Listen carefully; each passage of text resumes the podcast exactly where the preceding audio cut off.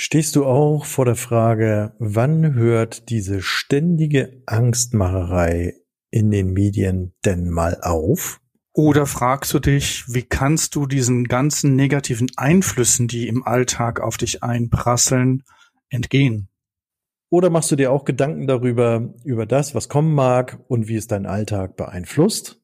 Und wenn du jetzt innerlich mindestens einmal genickt hast, dann bist du genau richtig hier. Permanent Change. Hier erfährst du, wie du als Mensch im Unternehmen handlungsfähig bleibst und als Führungskraft die Zukunft mitgestalten kannst. Und hier sind deine Experten für Permanent Change, Thomas Lorenzen und Thomas Weers. Viel Spaß dabei.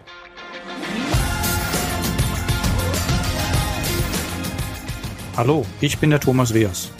Und ich bin Thomas Lorenzen und wir beraten Menschen und Unternehmen dabei, den permanenten Wandel agil und selbstbestimmt zu gestalten.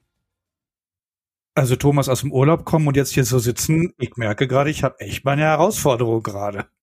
Das geht mir ganz genauso und vor allen Dingen, wenn wir gucken, was wir für ein Thema heute haben. Und ich hatte das ja, ich sag mal, ja, vielleicht hatte ich es vorgeschlagen, hattest du es vorgeschlagen, ich weiß es gar nicht so genau. Ich weiß nur, dass ich aus dem Urlaub gekommen bin und wir wirklich nicht uns mit Nachrichten beschäftigt haben. Und als wir dann nach Deutschland wieder zurück waren und das Radio eingeschaltet haben, haben meine Frau und ich uns angeguckt und haben gesagt, es hat sich nichts verändert. Also wir haben auch nichts verpasst. Okay. ja, ist ja jetzt mal eine schöne Erkenntnis. wir haben nicht, nichts verpasst. Es geht genauso weiter wie jetzt. Und Anlass unseres heutigen Themas finde ich, also für mich war eben ein Artikel in der aktuellen Zeitausgabe, wo es eben darum geht, oder Überschrift, fürchten Sie sich nicht. Es ist in Deutschland üblich geworden, äh, in der Politik mit dem Gefühl der Angst zu spielen. Ja, und wir haben unser Titel ja genannt, raus aus der Dauerbesorgnisschleife. Was stützt, stärkt und fördert mich? Und ähm, ich merke ja für mich so in meinem Alltag, wenn ich diese Dauerbesorgnisschleife mir anschaue, wie sie sich bei mir auswirkt, dass ich wirklich ganz selektiv versuche, Nachrichten oder auch Informationen für mich aus den Medien ranzulassen oder zu lesen oder zu nutzen. Aber wie du schon sagst, da bist du ja ganz bewusst bei der Auswahl schon, ne? Ja, ja, ja. Was möchtest du mir damit jetzt sagen?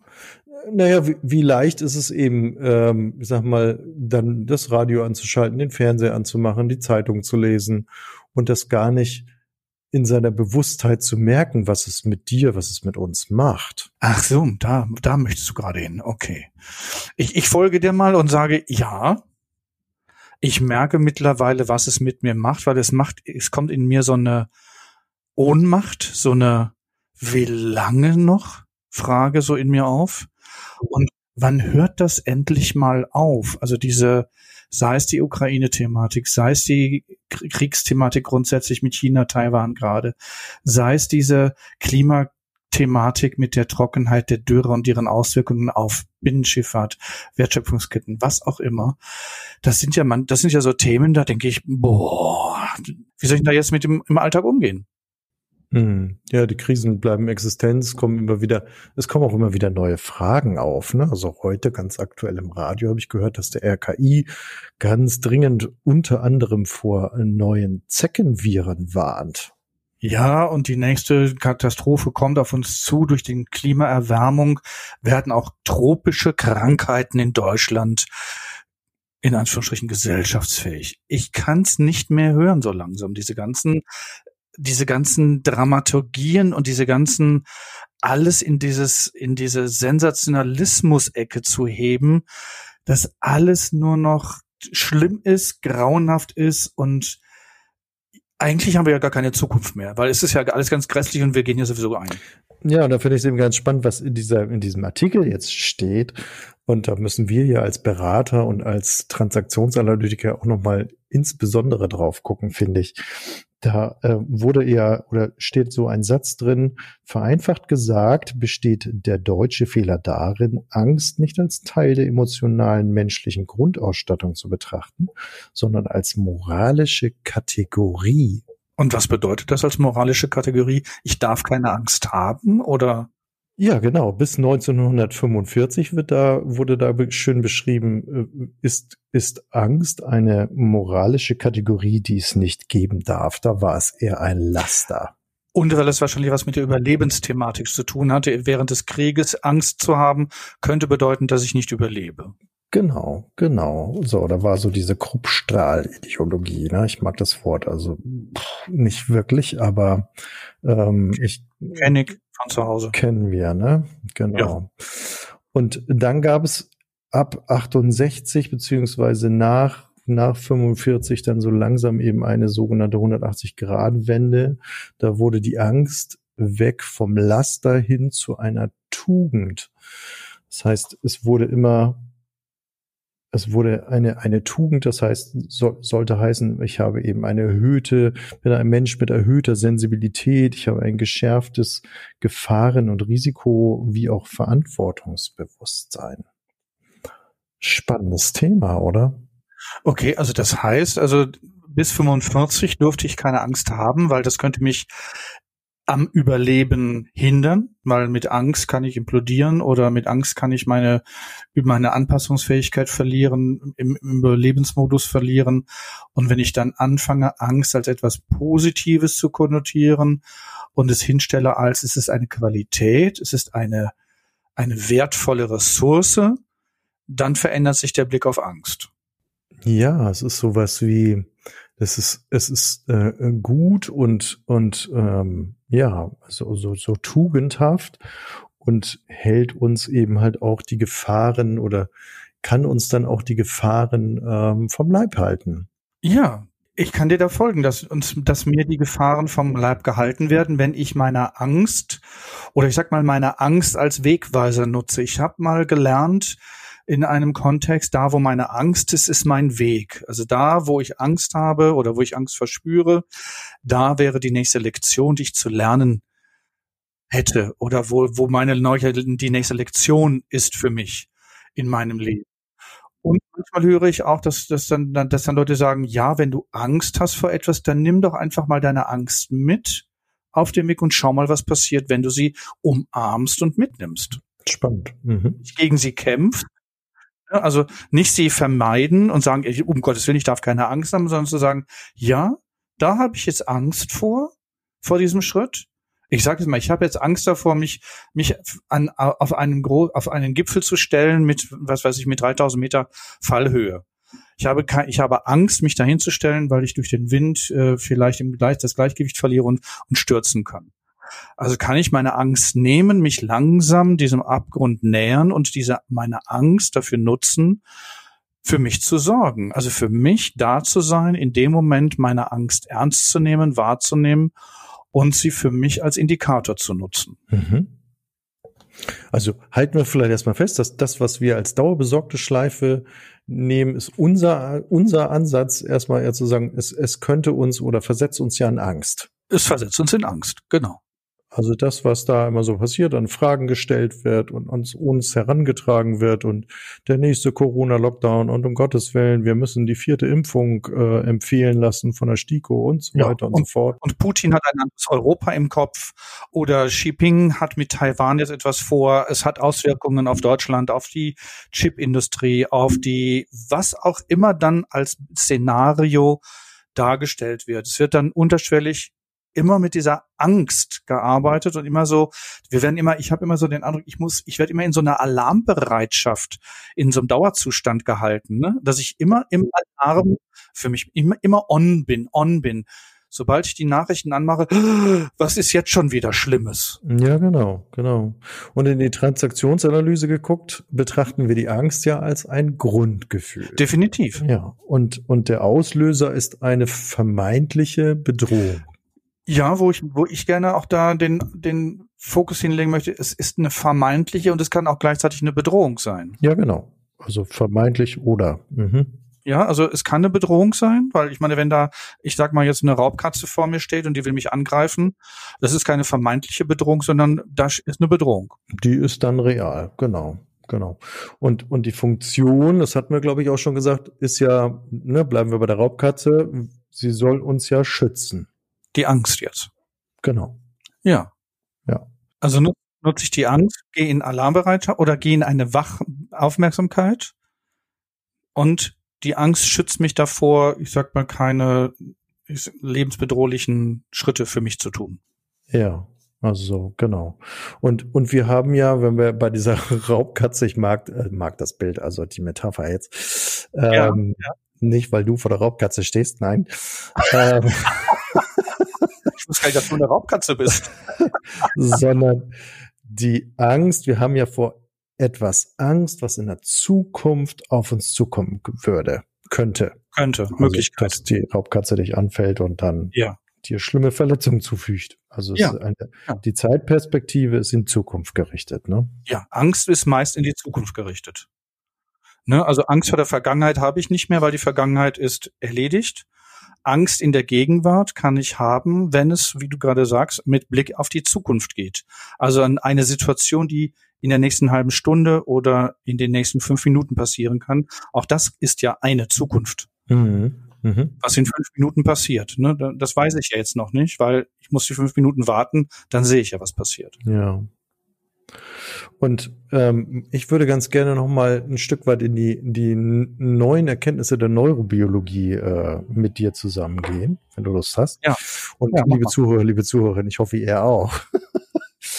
und, und zwar habe ich also beim Gerald Hüther letzten Endes auch wieder ein, ein, einen schönen äh, Abschnitt gelesen, dass also Angst im Gehirn ein sogenannter inkohärenter Zustand ist. Ähm, und da spricht man von einem sogenannten Arousal. Und ich habe immer überlegt, welches Bild könnte dazu passen. Und ich gehe jetzt mal weg von der Raubkatze äh, hin zu einem, einem, einem, einem Bienenschwarm, beziehungsweise auch äh, einem Bienen zu Hause. Das heißt, wenn man sich das so, in Ruhezustand anguckt und das, das, äh, die Arbeit da stattfindet, ist das ja alles ganz ruhig. Und wenn ein Impuls von außen kommt, dann ist ja plötzlich ein Riesengewimmel und Durcheinander. Und genauso kann man sich diese Arousal-Zustellen äh, vorstellen. Wenn wir in Angst kommen, dann geraten wir von einem kohärenten, also in diesem Ruhe, ordentlichen Zustand in einen inkohärenten, also in dieses Gewimmel. Und das kostet das Gehirn extrem viel Energie. Und das, was wir wollen, ist ja wieder diesen Ord diesen geordneten, ruhigen Zustand möglichst herzustellen. Und unser Gehirn ist darauf aus, immer Energie zu sparen. Das heißt also auch da vom Gehirn der Ansatz eben wieder zurückzukommen und das möglichst eben wieder in einen Ruhezustand zu bringen. Ja. Ich kann das folgen. und wir versuchen dann eben diesen, diesen Zustand herzustellen und, und der Prozess der Angst, also neurobiologisch, findet eben halt auch so statt, dass wir im ersten Moment so eine leichte Irritation erleben, dann verunsichert sind, äh, in der Steigerung hilflos und wie du dann auch schon gesagt hast, im, im, im finalen Zustand fast ohnmächtig sind. Ja. Und dieses Fokussieren auf diese Angst und auf das Angsterleben ist dann auch nochmal ein Steigerungsprozess.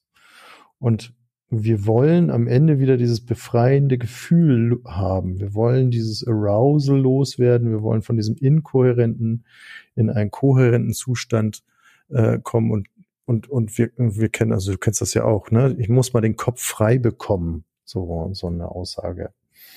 Und wir können auch erst wieder denken, wenn wir diese Ursache finden. Schaffen wir das nicht, hält uns die Angst da drin eben halt auch ja, schlichtweg gefangen. Das würde ja auch dem, dementsprechend, dass eine Angst, also die, die Angst kein guter, ähm, ich sag mal, Entscheidungsindikator für mich ist, wenn ich aus Angst heraus entscheide und agiere und vor, vorwärts gehe, sondern erst, wenn ich dich richtig verstanden habe, wenn ich die, durch die Angst, durch meine Angst durchgegangen bin, meinen Kopf wieder frei habe, wieder in diesem kohärenten System bin, mhm. Erst dann bin ich wieder in der Lage, gute Entscheidungen zu treffen und auch gute für mich die nächsten konkreten Schritte zu gehen. Ja, genau. Und äh, so bezeichnen die Neurobiologen das eben halt auch. Und du, du hast gerade so schön gesagt, geh mal zu der Angst, weil da ist der Weg. So hattest du es, ja, genau. glaube ich, gesagt. Ne? Ja, genau. Und die Neurobiologen beschreiben das eben genauso, dass also dieser Erkenntnisprozess und die Lernerfahrung erst dann gelingt und stattfinden kann, wenn du wieder in diesem kohärenten Zustand bist. Okay, dann um das jetzt wieder mit, mit auf dieser, dieser neurobiologischen Ebene für mich nachzuvollziehen ist, ich, ich wahrscheinlich äh, durch Endorphine, durch diese Glückshormone, die ich dann durch diese Erarbeitung meiner Angst und da durchzugehen und mich erleichtert fühlen oder leichter zu fühlen, nachdem ich durch meine Angst durchgegangen bin, sie bearbeitet habe, sie äh, transferiert habe, was auch immer ich damit gemacht habe, mhm. außer leugnen und und, und ähm, äh, mir fällt das Wort gerade nicht ein, vermeiden. So, da ist. Also Verleugnung und Vermeidung ist nicht die Lösung, sondern die Lösung ist, mich meiner Angst zu stellen, in die Angst hineinzugehen und durch die Angst durchzugehen, um am Ende, am anderen Seite dann zu sagen, was ist jetzt neu oder was ist anders. Ja. Und das ist, ähm, haben wir auch einen ganz spannenden An Ansatz aus der Transaktionsanalyse heraus. Das äh, nennt sich ja Introvision. Das heißt, wir nähern uns immer der Angst, beschäftigen uns damit, gehen mal wieder raus, gehen wieder näher ran, bis sie sich dann unter Umständen immer weiter abschwächt und wir eben ja wieder in unserem erwachsenen Ich-Zustand nachhaltig sind und dann ja neurobiologisch wieder den kohärenten Zustand hergestellt haben.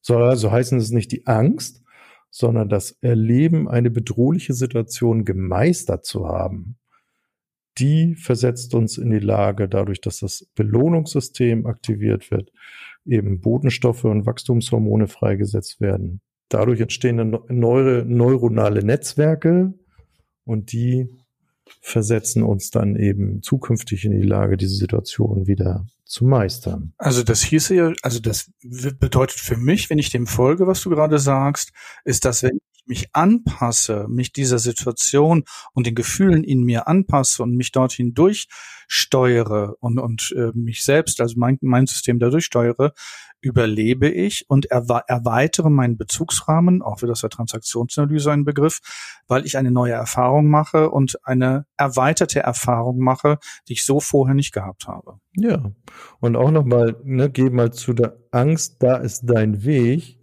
Auch da wird ja neurobiologisch gesagt, eben ohne Angst können wir eben halt auch nicht lernen und äh, unsere Erfahrungen erweitern. Also von daher ist dieser Satz so stimmig. Ne? Und ich finde das ganz wunderbar, Thomas, was, was wir hier gerade erarbeitet haben. Nur im Alltag merke ich, dass gerade so viele Leute einfach einen Sündenbock suchen und sagen, die da sind schuld und die da sind diejenigen, die das verursachen, dass es uns so schlecht geht oder Putin hat den Krieg begonnen und jetzt geht es uns allen schlecht, weil Putin den Krieg begonnen hat. Da denke ich mir, darum geht's nicht. Nee, aber ich glaube, was wir jetzt eben erarbeitet haben, ist einfach mal den Mechanismus zu zeigen, zu sagen, wir wollen möglichst Energie sparen.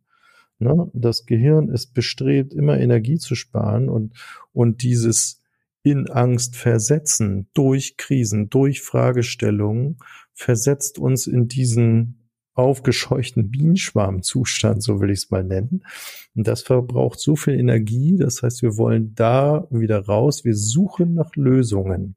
Aber wir finden keine Lösungen, weil wir einfach uns ablenken und weil wir uns einfach nicht mit dem Notwendigen auseinandersetzen. Also das ist so das, was meine Erfahrung ist, dass ich immer denke, ich kann doch an dieser Großwetterlage in Anführungsstrichen kann ich nichts verändern. Was ich verändern kann, ist meine Haltung dazu und wie ich diese Informationen oder die Situationen dort draußen auf mein inneres kohärentes System einwirken lasse. Das ist doch meine, das ist doch meine, meine Verantwortung, die ich habe.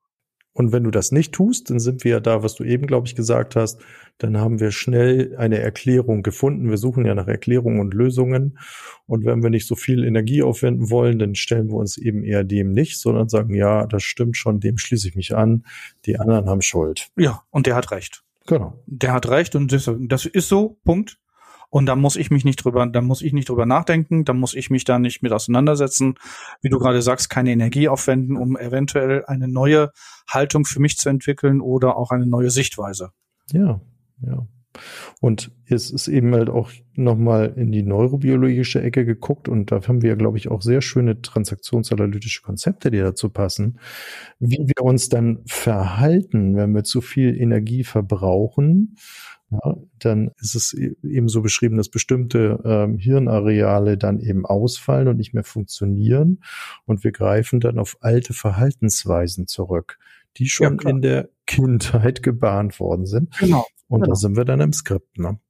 Ja, Also da bin ich dann bei den Glaubenssätzen ne, und bei dem Lebensskript, Bannbotschaften, äh, Einschärfungen. Also das sind jetzt, liebe Zuhörerinnen, liebe Zuhörer, das sind jetzt gerade Begriffe aus der Transaktionsanalyse.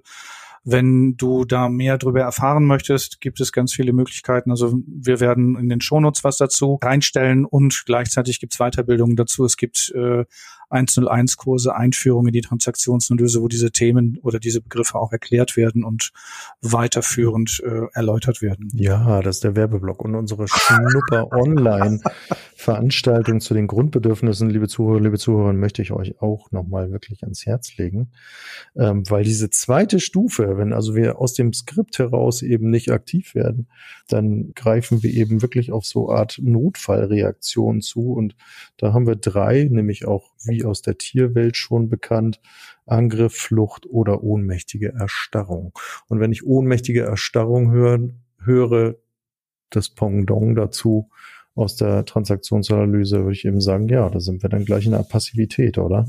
Definitiv. Da sind wir in der Passivität, in dem Nichtstun, Weggucken, Agitation, also in der Vermeidungsstrategie. Aber sag mal, Thomas, wir wollten jetzt zwar, wir haben jetzt sicherlich das Thema Angst hergeleitet, aber wir wollen ja auch unseren Zuhörer und Zuhörerinnen draußen etwas mitgeben und sagen, ja, super, jetzt habe ich das mir erklärt oder die haben es mir erklärt, was mache ich denn jetzt damit? Ja, was mache ich denn jetzt damit? Also was ich damit mache, Thomas, und das merke ich immer wieder, ist, was für mich wirklich ganz besonders wichtig ist, Zeiten der Ruhe mir bewusst nehmen. Also Zeiten zum Beispiel für mich alleine sein, ob ich das jetzt draußen in, der Landschaft mache, draußen in der Stadt mache oder, oder in der Wohnung, in, im, alleine im Zimmer sein und sitzen und auch nichts tun. Also kein Buch lesen, sondern einfach nur da sitzen auf meiner Couch und meinen Gedanken nachgehen. Also Zeit mit mir alleine haben. Das finde ich manchmal einen wirklichen das ist wie so ein, so ein, ja. so ein Kraftpool. Und wir beide haben ja auch so einen ganz tollen Transaktionsanalytiker-Kollegen, den wir ja auch schon zweimal bei uns, liebe Zuhörer, liebe Zuhörerinnen, in unserem Podcast interviewt haben. Die, die Rede ist von Dr. Johann Schneider. Und der hat ja auch so ein tolles Buch geschrieben. Es geht zwar um Burnout, aber es geht auch um Heilen. Und sein Untertitel heißt Erfolgreich arbeiten und erholt in den Feierabend. Und was ich daran so toll finde, ist eben halt diese Balance der Lebensbereiche. Du hast ja eben schon davon gesprochen, ne? Mhm. dass wir so unterschiedlichste Lebensbereiche haben ähm, und die eben über so eine sogenannte Lebensblume ähm, es lohnt, einfach wirklich einmal in den Augenschein zu nehmen und zu sagen, was habe ich eigentlich alles für Lebensbereiche? Ja, oder auch was macht mich aus? Ne? Also ich bin ja, ich bin Ehemann, ich bin Freund, ich bin Sohn, ich bin ähm, Kollege, ich bin äh, Vertrauter, äh, ich bin Sponsor, also ich bin Mentor, ich bin Coach. Also ich habe ja ganz viele Bereiche in meinem Leben, in denen ich Kraft schöpfen kann und aus denen ich auch Kraft schöpfen kann. Und was für mich auch immer wieder wichtig ist, mit anderen Menschen ins Gespräch gehen und mich mit meinen Gefühlen und mit meinen Ängsten auch zeigen. Na, sozusagen, du Thomas, mir geht, also ich mache mir gerade wirklich Gedanken zu dieser Thematik. Ich sage jetzt mal als Beispiel die die die Kriegsthematik mit mit mit den Auswirkungen auf auf Taiwan, China und Russland. Und dass wir beide dann uns darüber austauschen, ohne jetzt ein Ziel zu haben, sondern wir tauschen uns dazu aus und ich komme mit meinen Sichtweisen, du kommst mit deinen Sichtweisen und am Ende gehe ich vielleicht entspannter wieder aus dem Gespräch raus, weil ich erstens mich zeigen konnte, zweitens du mich wahrgenommen hast mit meinen Ängsten oder mit meinen Gefühlen, mich damit respektiert hast, mir das Gefühl gegeben hast, dass ich, dass ich so sein darf in dem Moment, wie ich bin. Und ich finde, das ist eine Qualität, die wir als Menschen wirklich auch nutzen sollten, bewusster. Ja, schön. Der, der Mensch ist ein Beziehungswesen, ne? Und eben halt auch da in den Dialog gehen, äh, in den Kontakt gehen und, und halt auch mit Menschen, ich glaube, du hattest das auch schon mal gesagt, mit Menschen in Kontakt gehen, die einem gut tun. Ja, ja. Und wo die, wir hatten vorne ja das Thema Angst beleuchtet, wo Angst auch sein darf. Genau. Also sie eben nicht zu negieren und zu sagen, ja, das stimmt so nicht und du hast ja gar keine Angst oder so, ne? Hm. Und ich finde es auch, also auch wichtig, dann in dem Moment vielleicht auch zu sagen, wenn ich merke, ich komme alleine nicht weiter, dass, dass ich mir dann auch eine Unterstützung suche oder dass ich mir, ich sag mal, Richtung Therapie oder Richtung Hausarzt oder Arzt einfach auch mal einfach mal mit Menschen darüber rede, wie es mir gerade geht, um mal zu hören, was denn diese Menschen mir vorschlagen oder wie die Menschen das sehen und wahrnehmen. Und so, dass ich wieder einen Perspektivwechsel für mich in meiner Sichtweise oder in meiner Wahrnehmung auch bekomme. Ich finde, das wird auch viel zu wenig genutzt. Mhm.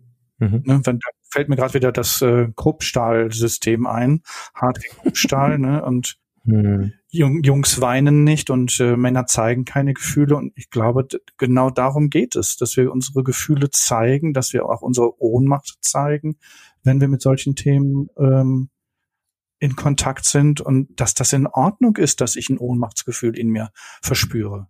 Dass ich dadurch schlimmer Thomas bin oder ein schlechter Thomas bin oder ein minderwertiger Thomas. Und dann eben dieses ein bisschen äh, die, diese Illusion wegnehmen oder, oder weggehen von dieser Tugend ähm, hin zu einem emotionalen Grundgefühl. Ja. Ne? ja. ja. Ja, genau, genau. Du hast vorhin nochmal gefragt, was denn noch helfen könnte, also sich mit diesen Themen, also wieder in so eine Kohärenz für sich zu kommen. Also ich habe aus meiner Erfahrung gemerkt, Meditation ist etwas, was mir wirklich, mir wirklich hilft. Also ich meditiere mittlerweile seit über 20 Jahren täglich und ich merke, das wirkt sich aus. Das ist etwas, was sich wirklich langfristig auswirkt. Ja, und es, es geht immer darum, in so einen äh, Flow-Zustand, diesen Kopf frei zu kriegen. Es muss ja nicht nur Meditation sein. Es, äh, andere Menschen gehen Golf spielen, kriegen da genauso ja, diesen Kopf genau. frei. Ja. Oder man läuft 30 Minuten durch den Wald. Es ja. kann ähnlich sein. Genau. Ähm, ähm, oder ich mache einen anderen Sport, Yoga, ich weiß gar nicht, ob ich es eben schon mal gesagt hat, aber ähm, so etwas, alles, was eben dafür geeignet ist, wo wir merken, das tut mir gut, ich kriege diesen Kopf im wahrsten Sinne des Wortes frei. Und dann wird es wahrscheinlich auch leichter mit dieser Dauerbesorgnisschleife, die uns dann da draußen in den Medien und in vielen Nachrichten dann auch immer wieder begegnet, dass, dass ich merke, dass ich dann auch meinen Abstand halten kann und diese Themen dann nicht so nah an mich rankommen, dass ich in meinem Wohlbefinden oder in meinem täglichen Gestaltungsraum, in dem ich mich wohlfühle und gut fühle, da zu stark beeinträchtigt bin. Ja, und so wie du es schon am Anfang gesagt hast, wo ich dann ja gesagt habe, da bist du ja schon bewusst dabei, ähm, bewusst auszuwählen, welche, äh, über welche Kanäle ich mich informiere und auch wie viel. Ja, genau, genau, ja. Ich mag nochmal die Lebensblume äh, euch ans Herz legen, liebe Zuhörer, liebe Zuhörerinnen. Was ich daran so schön finde, ist, dass in dieser Lebensblume eben für alles ein gleichwertiges Blütenblatt da ist. Und so wie Thomas das eben auch schon gesagt hat, man das eben schön in Augenschein nehmen kann. Und wir eben dann auch ähm, wegkommen. Wir sind ja eher auch immer in der, in der, der Neigung zu sagen oder gewohnt, in Kategorien zu denken. Ne? Also einerseits, andererseits, entweder oder, mehr oder weniger. Beispiel in der Lebensblume Familie und Beruf. Ne? Also ich will im Beruf erfolgreich sein. Das ist das eine. Und zum anderen will ich aber auch für meine Familie da sein. Und über diese Lebensblume wird es mehr zu einem und. Also es gibt den Beruf, da will ich erfolgreich sein und ich will auch für meine Familie da sein. Und wenn ihr das mal so nebeneinander oder aufbröselt, äh, äh, sage ich jetzt mal ganz salopp, dann hat es auch eine entspannende Wirkung. Mag ich nur noch mal ergänzen. Mhm. Ich denke, dass dann in den Shownotes du einen Hinweis zur Lebensblume reingeben wirst. Das war jetzt so ein bisschen suggestiv, aber ja, natürlich werde das machen. ich genau. habe es mal probiert. Ja, und was du auch gesagt hast, Pausen. Pausen äh, sind auch während der Arbeit ähm, und während dem Tun wichtig. Ne, und Muße, also Muße, ne? nichts tun, einfach mal Müßiggang, auch wenn das weit verpönt ist in unserer Gesellschaft mittlerweile, nichts tun, keine Leistung zeigen, Nein, dieses gerade bewusste. Hm, Da kommt der innere Dialog, ne? Ja, ja, genau. Ja, du darfst doch nichts Sinnfreies tun. Das geht doch gar Um nicht. Gottes Willen. Wären wir wieder im, wären wir wieder im Lebensskript. Dann geht's wieder in die andere Richtung. Genau. Okay. Das Fazit? Ja, wollen wir mal zusammenfassen, so das heutige Gespräch? Sehr gerne. Okay. Also es gibt berechtigte Sorgen und die können auch in manchen Situationen beängstigend wirken. Wichtig ist dabei, dass wir oder du durch in deiner Gestaltungskraft wahrnimmst und auch in deiner Gestaltungskraft bleibst. Da möchte ich an Johannes äh, Hannes Schneider Handlungskaskade nochmal erinnern, die wir ja auch in den Shownotes in früheren Podcast-Folgen hinterlegt haben. Gutes Werkzeug, in der Gestaltungskraft zu bleiben. Zweitens, es wird nicht so heiß gegessen, wie es gekocht wird. Und es kann auch anders kommen, als es gerade aussieht.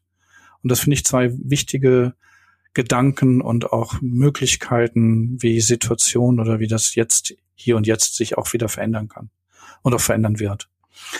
Drittens, also vertraue auf deine Intuition, unterscheide zwischen Beeinflussung von außen und deiner konkreten Situation, also auch von außen und auch von dein, dein Inneres. Halte das auseinander und guck, vertraue da auf deine Intuition. Viertens, Selektierkanäle, über die du dich informieren möchtest und wie du dich informieren möchtest und auch in welchem Umfang du dich informieren möchtest. Zum Beispiel Social Medias, Nachrichtensendungen und dergleichen. Bleib dir treu und hör genau auch hin, was, was dir gut tut. Also, welche Bedürfnisse hast du, welche Wünsche hast du und welche Menschen tun dir gut und unterstützen dich, dass das auch im Fokus ist und auch bleibt. Und ich finde, das ist eine große Kraftquelle, mich mit Menschen zu umgeben, die mir gut tun, die mich stützen und wo ich mich zeigen kann, wie ich mich gerade im Moment fühle. Ich glaube, das war so das Fazit. Ich bin okay, du bist okay. Zum Beispiel. Genau. Genau. Genau. Ja, ich wollte nur noch mal darauf sagen, ne, das, das, die, du hattest es gesagt, die innere Einstellung, die innere Haltung. Ja, Ähm, ja. Und da haben wir ja so ein tolles Konzept, was wir beide ja auch so schätzen. Ähm, ich bin okay, du bist okay. Wir sind okay. Liebe Zuhörer, liebe Zuhörerinnen, von meiner Seite herzlichen Dank, dass ihr reingehört habt. Und äh, wir wünschen euch eine gute Zeit. Bleibt gesund. Ja, Thomas, ein herzliches Dankeschön nach Berlin. Ja, danke dir, Thomas, nach Hamburg. Ich merke, ich habe noch ein bisschen, ich fremdel noch ein bisschen wieder mit unserem Podcast. ich glaube, diese Urlaubszeit muss ich erstmal wieder für mich, äh, ja, erstmal wieder in einen anderen Modus reinkommen. Und äh, ich habe das so zwischendurch immer wieder gemerkt, jetzt heute hier in dem im Gespräch. Es, äh, äh, es stotterte in mir manchmal und alles gut. Es ist so, wie es ist. Und dann mit dem Thema unterwegs, ne? Ja. ja, und damit im Thema, genau. okay, lass dir gut gehen, Thomas. Bis demnächst. Dankeschön, bis demnächst.